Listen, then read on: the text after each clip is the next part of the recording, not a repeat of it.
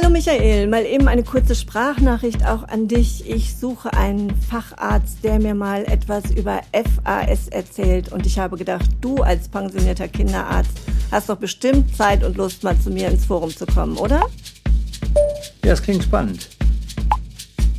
Ja, super. Dann lade ich dich ein und du kommst mal bei mir vorbei? Gerne. Das Thema ist wichtig. Unterhalten wir uns über das FAS.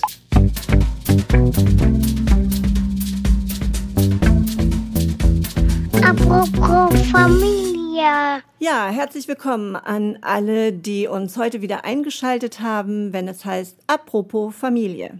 Ich sitze hier mit Michael als Chefarzt, ehemaliger Chefarzt des Klinikums. Ähm, und ich freue mich total, Michael, dass du meiner Einladung gefolgt bist.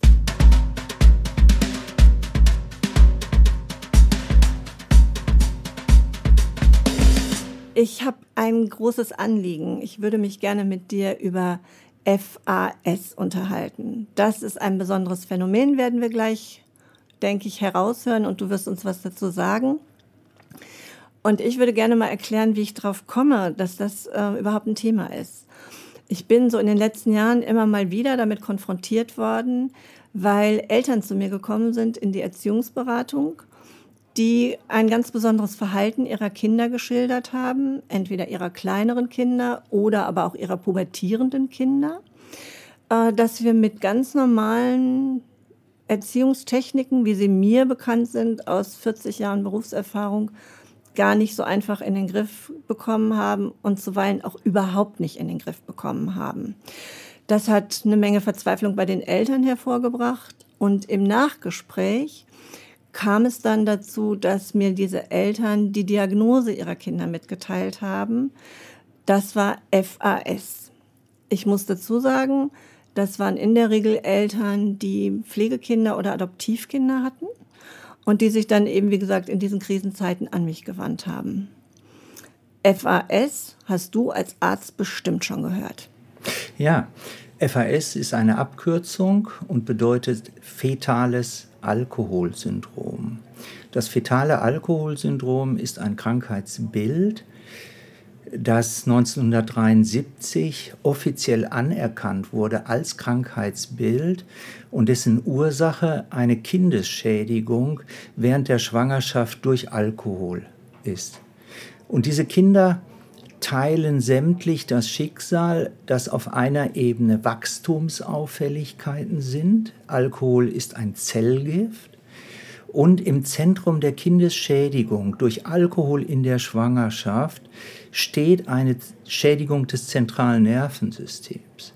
Das bedeutet, dass wir über Kinder reden, die kognitiv retardiert sind, die Entwicklungsrückstände haben, die Schwierigkeiten haben in der Balancierung von Emotionen, äh, die Schwierigkeiten haben im sozialen Miteinander, die schnell in Außenseitersituationen rutschen, weil sie das Miteinander im Klassenverband nicht ertragen.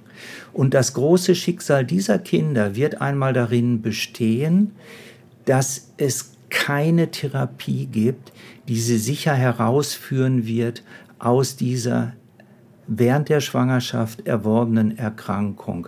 Einmal FAS bedeutet immer lebenslänglich FAS. Es ist ja hochdramatisch.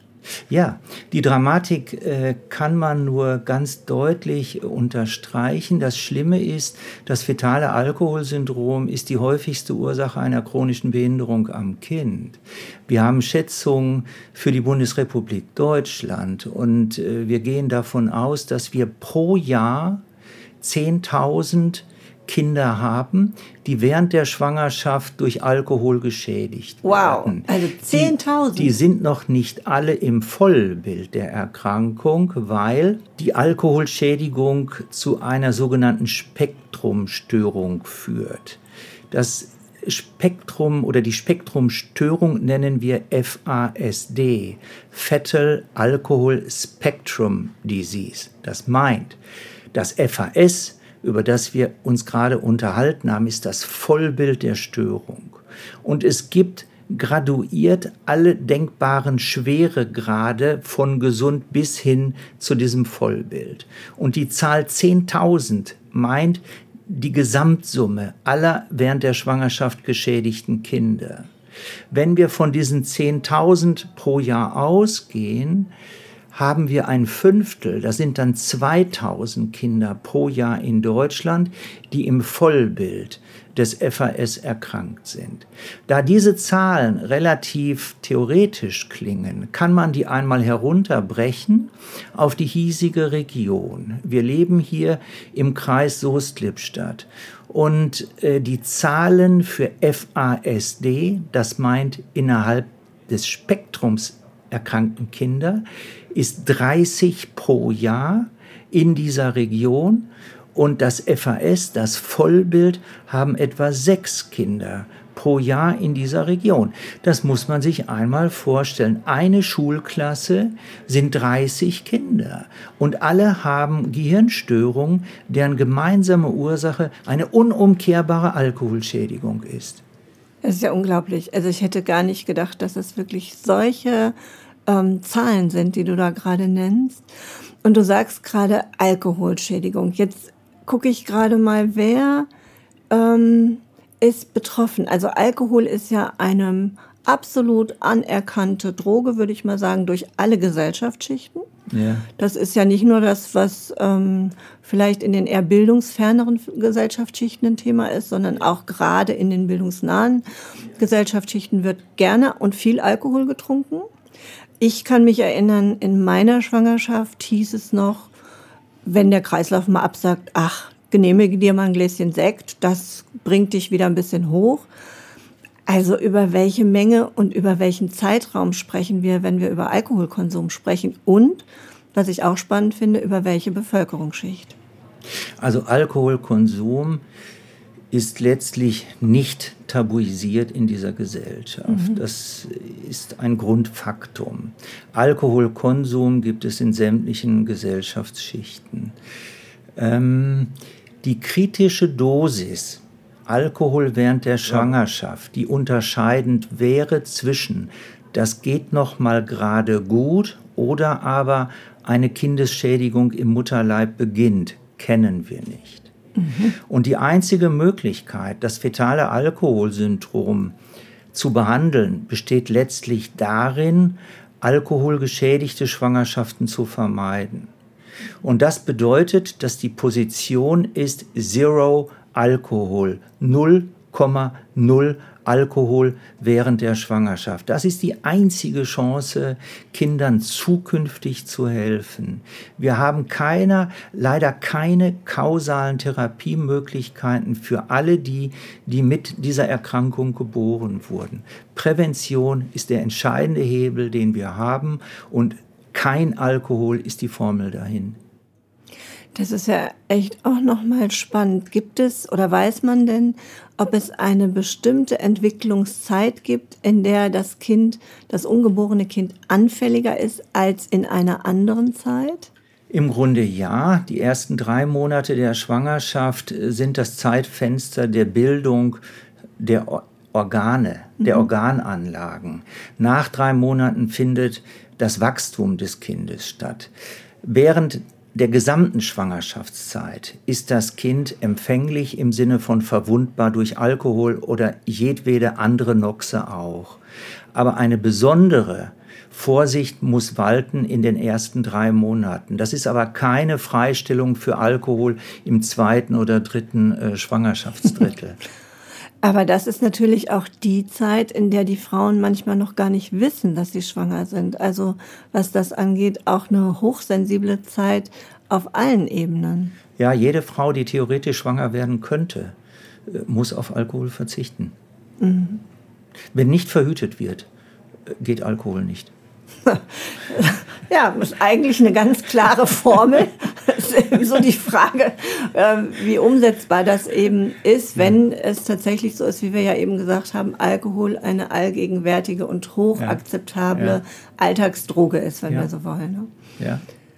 Also das bedeutet wirklich, ähm, gerade mit Kinderwunsch und mit der Kinderplanung auf alle Fälle sofort auch der Verzicht auf Alkohol. Auf jeden Fall.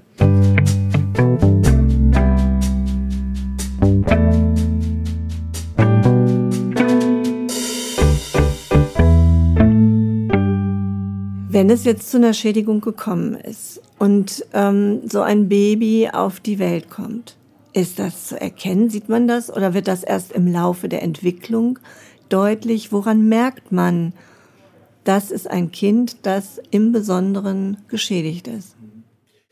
Ich hatte anfangs schon darauf hingewiesen, dass Alkohol ein Zellgift ist.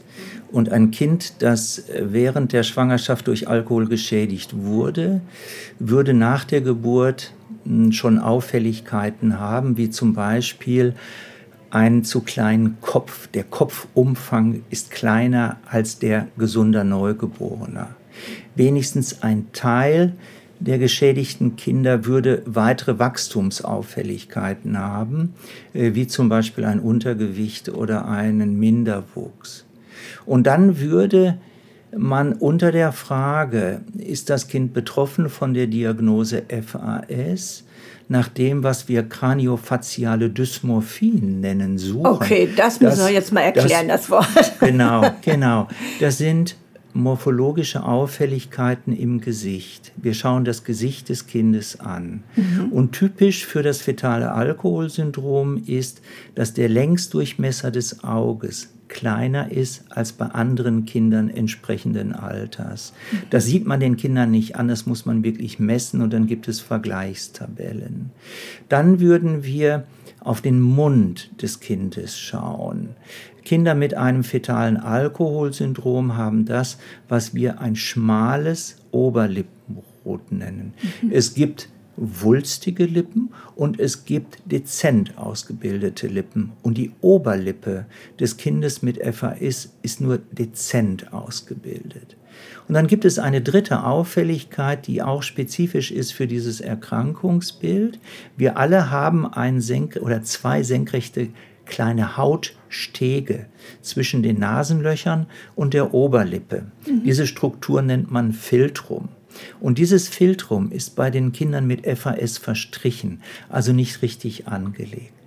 Also wenn wir ein Kind vor uns haben mit einem kleinen Kopf, fakultativ, mit einem Minderwuchs oder einem Untergewicht, mit einem Augendurchmesser, der vermindert ist, mit einem schmalen Oberlippenrot und mit einem verstrichenen Filtrum, dann sind wir der Diagnose schon sehr, sehr nah. Wichtig ist, dass für die Diagnosestellung der Nachweis einer Alkoholschädigung nicht erbracht werden muss.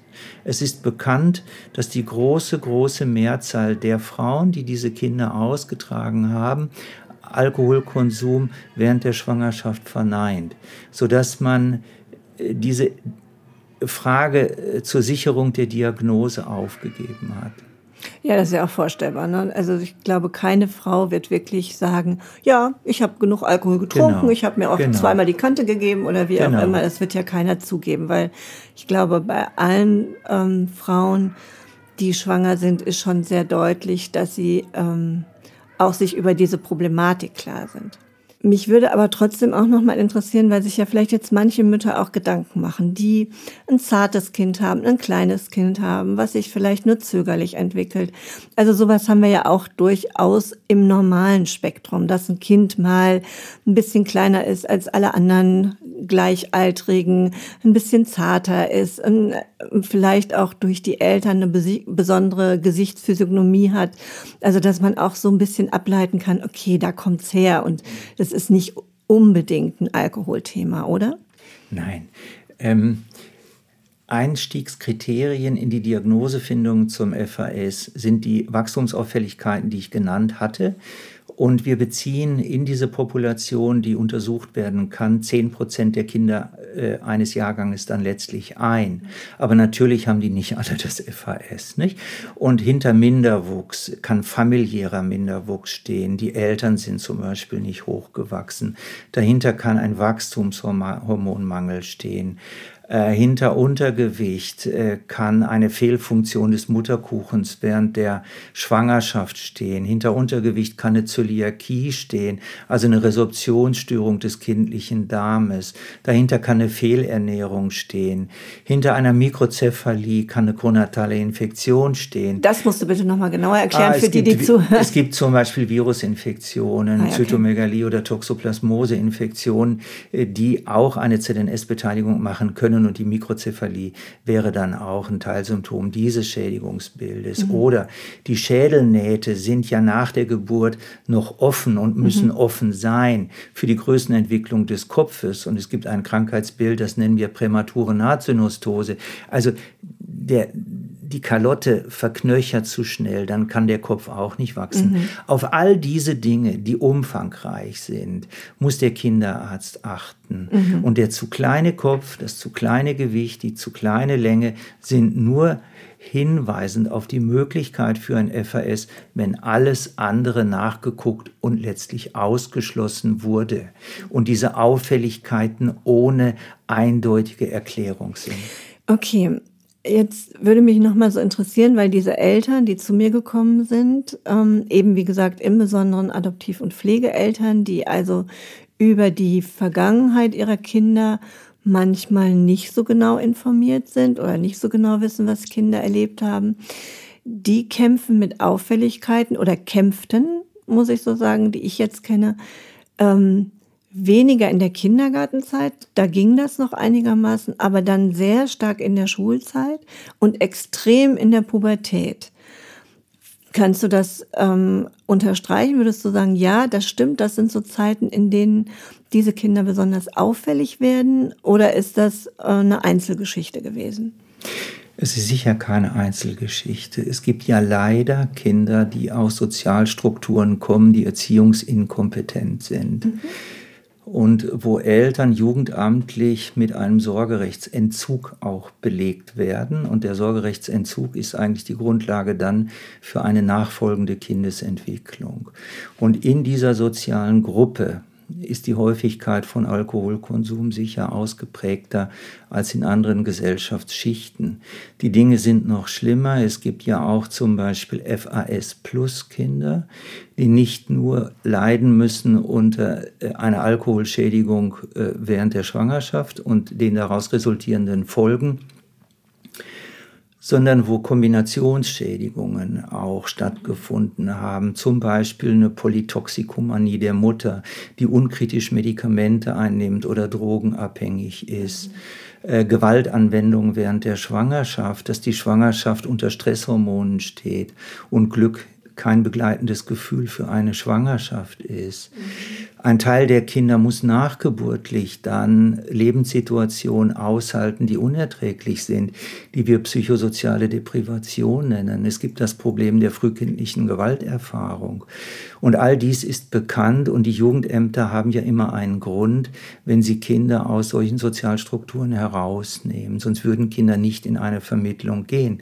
Und diese Kinder kommen leider aus einer Risikopopulation. Mhm. Und dann ist die zweite Frage, wie ist das mit der Entwicklung des Erkrankungsbildes? Das geht wirklich schrittweise. Die mhm. Eltern merken recht bald, mein Kind ist anders, ohne dass das Verhalten eindeutig zugeordnet wird. Die Kinder schlafen schlecht, die Kinder haben eine Essstörung, die Kinder sind motorisch unruhig, es gibt schon im Kindergarten mehr Gesprächsbedarf als bei gesunden Kindern. Dann kristallisieren sich Symptome heraus, die eine Ähnlichkeit haben mit dem ADS, also äh, zappeliges Verhalten, Aufmerksamkeitsstörungen, Konzentrationsstörungen.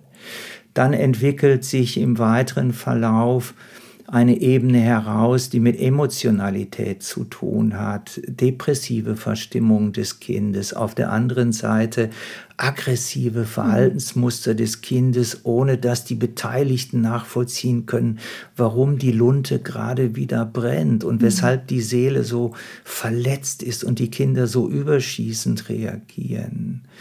Ähm, dann sind die Kinder in der Schule und neigen relativ schnell zu einem Außenseiterstatus. Ähm, die Schwierigkeit der Integration in soziale Gruppen findet man leider sehr häufig beim FAS.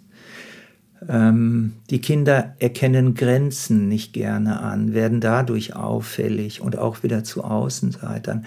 Also die Entwicklung ist komplex, aber am häufigsten, am häufigsten werden die Probleme eskalieren in der zweiten Dekade, also pubertätsassoziiert. Mhm. Bis dahin entwickeln sich die Kinder mehr oder minder latent integriert. Und dann kommt die Pubertät, die für sehr, sehr viele auch gesunde Kinder schwierig Absolut. ist. Und das grundgeschädigte Kind dekompensiert dann in diesem Entwicklungsfenster. Ja, ich dachte gerade, als ich dir zugehört habe, so diese Anfangsauffälligkeiten, von denen du berichtet hast, die ordnen ja viele Eltern dann auch dem Umstand oft zu. Ne? Wer weiß, was dieses Kind vorher erlebt hat. Es hat eben auch eine besondere Entwicklungsgeschichte. Ähm, es hat einen besonderen Umgang, eine besondere Aufmerksamkeit der Eltern für verschiedene Entwicklungsphasen bekommen. Also da kann man auch manchmal ableiten, okay, also mit diesem Kind ist was Besonderes, aber es hatte auch einen besonders schweren Start und hat noch nicht unbedingt den Fokus darauf, dass es sich wirklich um eine Schädigung handelt, oder? Ja, also wir sind im Moment bestrebt, Eltern entgegenzukommen, äh, die Kinder annehmen mhm. und Hilfestellungen anzubieten, in dem Sinne, ähm, dass wir darauf hinarbeiten, dass die Bestandteil des Qualitätsmanagements von Kindesvermittlung mhm. auch darin besteht, die Diagnose FAS nachzuweisen oder auszuschließen, bevor ein Kind in eine Adoptivfamilie geht damit sozusagen die Eltern wissen, was auf sie zukommt und dass man mit der richtigen inneren Einstellung auch diese Kinder äh, begleitet und dass nicht unvorhergesehen Eltern in Überforderungsszenen hineinstolpern. Ja, das ist bestimmt sehr hilfreich, denn die Familien, die ich jetzt kenne, wie gesagt, das ist sehr selektiv und sehr ähm, subjektiv von mir jetzt auch beobachtet haben, ihre Kinder schon als Babys bekommen, also relativ kurz nach der Geburt bis zu einem halben Jahr nach der Geburt. Und da war ihnen sicherlich nicht bewusst und auch unter den Unterlagen, die sie hatten, sicherlich nicht klar, äh, was steckt in Anführungsstrichen noch drin in diesem Kind, sondern das hat sich im Laufe der Entwicklung herauskristallisiert. Und dann gibt es bei den Eltern auch eine große Enttäuschung darüber, dass all ihr Bemühen und all ihre Liebe, die sie ja da reingesteckt haben und ihren ganzer Invest, der sozusagen zum Tragen gekommen ist, nicht darin mündet, dass dieses Kind händelbar wird, sondern es wird eigentlich immer ja. weniger händelbar. Ja die Kinder werden einen eigenen Lebensweg gehen. Und dieser Lebensweg wird definitiv anders sein als der Lebensweg eines äh, gesunden Kindes mhm. oder eines leichtkranken Kindes. Wenn wir über das fetale Alkoholsyndrom sprechen, dann sprechen wir über Jugendliche oder junge Erwachsene, die letztlich so schwer krank sind, äh, dass sie in die Kategorie äh, von Schwerbehinderung ähm, einzuordnen sind. Ähm, viele Kinder sind in normalen Schulen nicht integrierbar. Mhm. Man muss eine geeignete Beschulungsform finden für diese Kinder. Nicht alle Kinder können ähm, im Elternhaus verbleiben, weil die interaktiven Szenen alles toppen, was man sich vorstellen kann. Und die Kinder leben dann in Wohngemeinschaften, in therapeutischen Wohngemeinschaften. Ein Teil der Kinder geht dann ein Berufsweg, der letztlich Richtung Behindertenwerkstatt geht. Mhm. Also das Leben der Kinder ist hochdifferent von unserem Leben als gesunden Menschen. Und eine, eine nicht professionell aufgestellte Familienstruktur wird immer überfordert sein, wenn sie ein Kind im Vollbild des fetalen Alkoholsyndroms aufnimmt. Und diese Familie wird immer Hilfe benötigen. Mhm. Also insofern ist es wirklich ein guter Schritt, wenn Eltern im Vorfeld wissen, und sich auch bewusst dafür entscheiden zu sagen, gut, diese Aufgabe nehme ich an, diese, Auf, diese Aufgabe stelle ich mich, diesem Kind will ich ein Leben ermöglichen unter den Bedingungen, die eben gegeben sind, mit dann würde ich persönlich jetzt sagen, mit der nötigen Hilfestellung. Also wenn es so ist, dass du sagst, eine normale Familie ist überfordert mit diesem Vollbild, dann braucht es ja im Grunde genommen Begleitung und Hilfestellung auch für die Eltern. Ja, das ist richtig. Also eine wichtige Frage ist, ob Adoptivfamilien die ideale Struktur sind für die mhm. Begleitung dieser Kinder. Äh, in der Rolle Pflegeeltern ist vielleicht manchmal eine emotionale Distanz leichter herstellbar. Und egal ob Pflegeeltern oder Adoptiveltern, alle müssen sich damit abfinden, dass sie das Kind durch noch so viel Liebe, Zuwendung, Förderung nicht zurückbekommen im Status eines gesunden Kindes. Das Kind wird lebenslänglich krank bleiben. Und das muss man aushalten können in der Elternrolle. Und das ist sehr schwierig. Ja, total. Das ist absolut schwierig. Ja. Also vor allen Dingen mit dem Engagement, mit dem man da ja auch mal angetreten ist. Ja, man liebt das Kind. Ja. Man hat das Kind äh, angenommen als sein eigenes Kind und erlebt dann äh, die totale Ohnmacht mhm. auf dem Weg der Begleitung und merkt, dass das Kind durchrutscht, egal was man tut. Ja, das ist wirklich eine traurige und auch erschütternde Erfahrung und sprengt ja auch alles, was man an Fantasie und Idealen hatte zu dem Zeitpunkt, als man sich für dieses Kind entschieden hat. Es ist auf jeden Fall eine sehr differente innerfamiliäre mhm. Situation, ja. Michael, was würdest du denn sagen, ähm, wenn du jetzt sagst, es geht in Richtung Schwerbehinderung oder auch Behindertenwerkstatt? Wie lernfähig sind denn diese betroffenen Kinder im Verlauf ihres Lebens? Gibt es da auch sehr große Unterschiede, dass man sagen kann, also von ein bisschen eingeschränkt bis total eingeschränkt? Oder kann man jetzt schon absehen, dass man sagt, nee, egal ähm, wie stark dieses Syndrom sich entwickelt, wird es immer darauf hinauslaufen, dass diese Kinder überhaupt kein eigenständiges, selbstständiges Leben führen werden. Die Frage, wo das Kind im eigenen Leben ankommen wird, mhm. ist eine Folge der Frage, ob das Kind im Vollbild betroffen ist oder innerhalb der Spektrumstörung äh, betroffen ist. Also wenn eine nur leichtere mhm alkoholbedingte Schädigung ist, wobei man bei diesem Begriff ja schon vorsichtig sein muss. Aus einem gesunden Kind wird immer ein krankes Kind. Dann ähm, ist sozusagen eine soziale Integration leichter, als wenn das Kind im Vollbild äh, mhm. ist. Und ähm, auf der Ebene des Vollbildes ist meine Wahrnehmung, dass die sozialen Interaktionen, in denen die Kinder stehen, die Überforderungen in Gruppenstrukturen zum Beispiel, die interaktiven Szenen viel schlimmer noch sind als die Einschränkung der kognitiven Entwicklung. Mhm. Ja? Oder die Kinder haben Probleme mit dem Schlaf-Wach-Rhythmus ne? und dann um 8 Uhr zur Schule gehen oder in einer Ausbildungswerkstatt beginnen, da fangen die Probleme an. Mhm. Wenn es jetzt schon so viele Kinder in Deutschland gibt, du hast von 10.000 gesprochen, ja. gibt es denn auch schon spezielle Therapieangebote für diese Gruppe von Kindern oder von jungen Menschen? Ich meine, das ist ja eine riesige Zahl. Der Begriff Therapie ist schwierig und mhm. muss hinterfragt werden. Es gibt äh, Diagnosezentren, also okay. sogenannte FAS-Ambulanzen.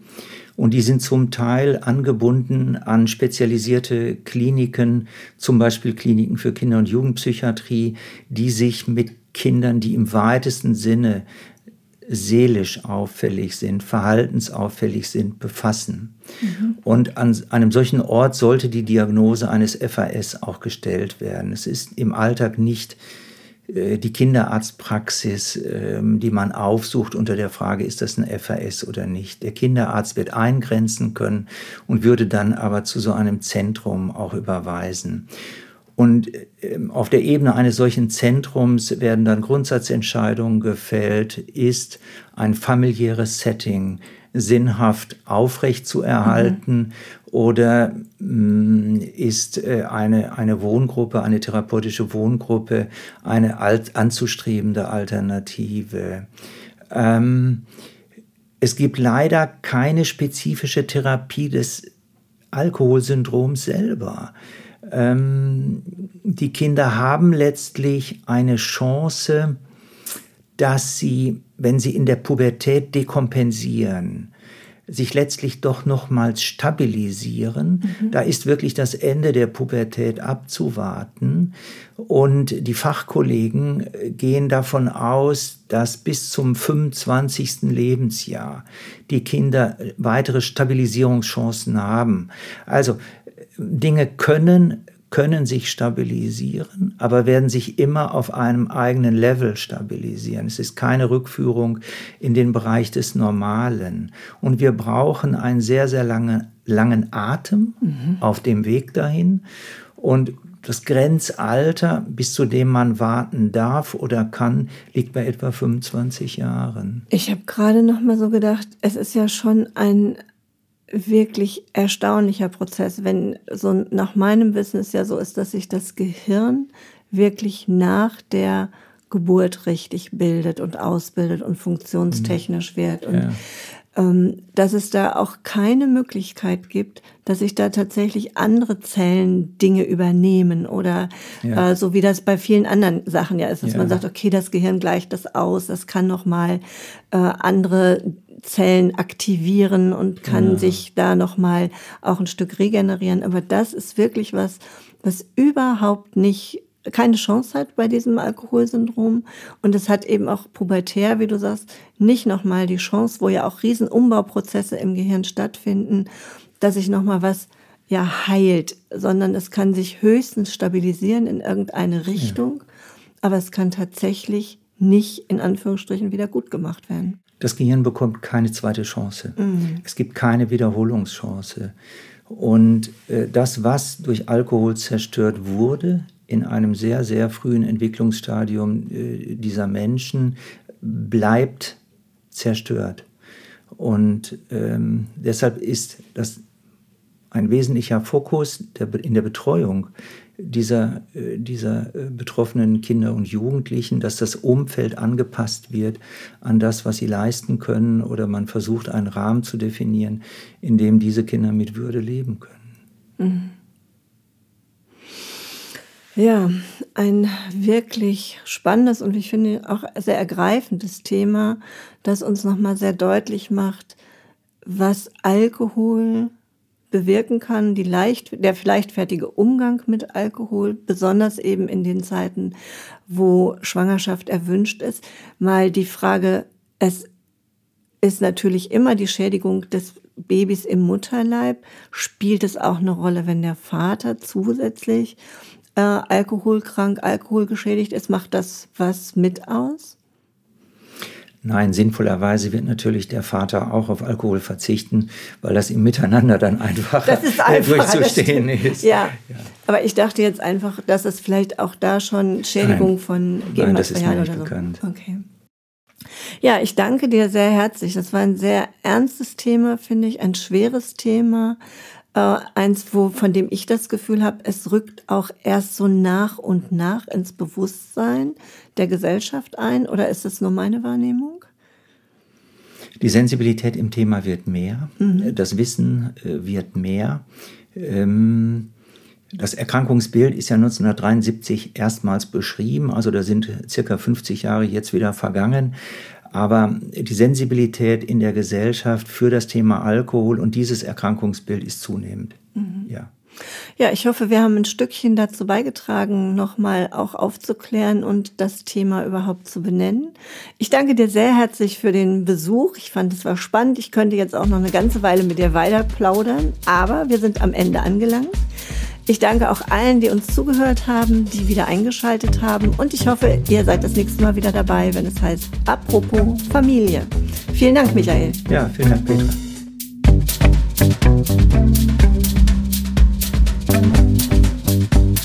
Apropos Familie.